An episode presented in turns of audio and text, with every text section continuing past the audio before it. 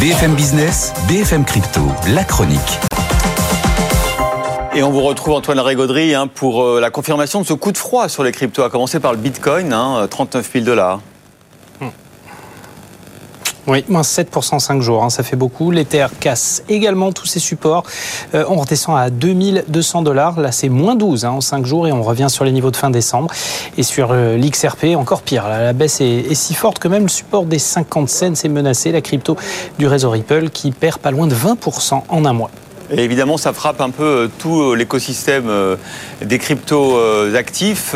Coinbase, hein, avec cette, cette dégradation de notes aussi.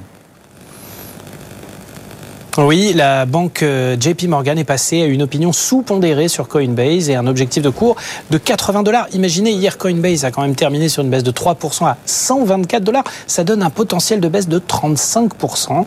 JP Morgan, en analyse, euh, n'a jamais été un grand fan des valeurs crypto, mais là ça pique. En fait, l'argument des analystes de la banque est simple. 2024 s'annonce comme une année de la grande déception, car la forte hausse des cryptos depuis leur fameux hiver de 2022 n'est due en grande partie, selon la banque, qu'aux espoir induit par ces fameux ETF Bitcoin au comptant qui ont soutenu le marché à bout de bras et qu'on est désormais face à un phénomène qui pourrait s'apparenter à un feu de paille en définitive. D'autant que les cours des cryptos parallèlement n'arrêtent pas de baisser, notamment sur le Bitcoin. Donc ça, c'est a priori pour Coinbase un vrai risque de baisse des flux, des transactions, des commissions, ainsi qu'une grosse pression sur ses revenus annexes.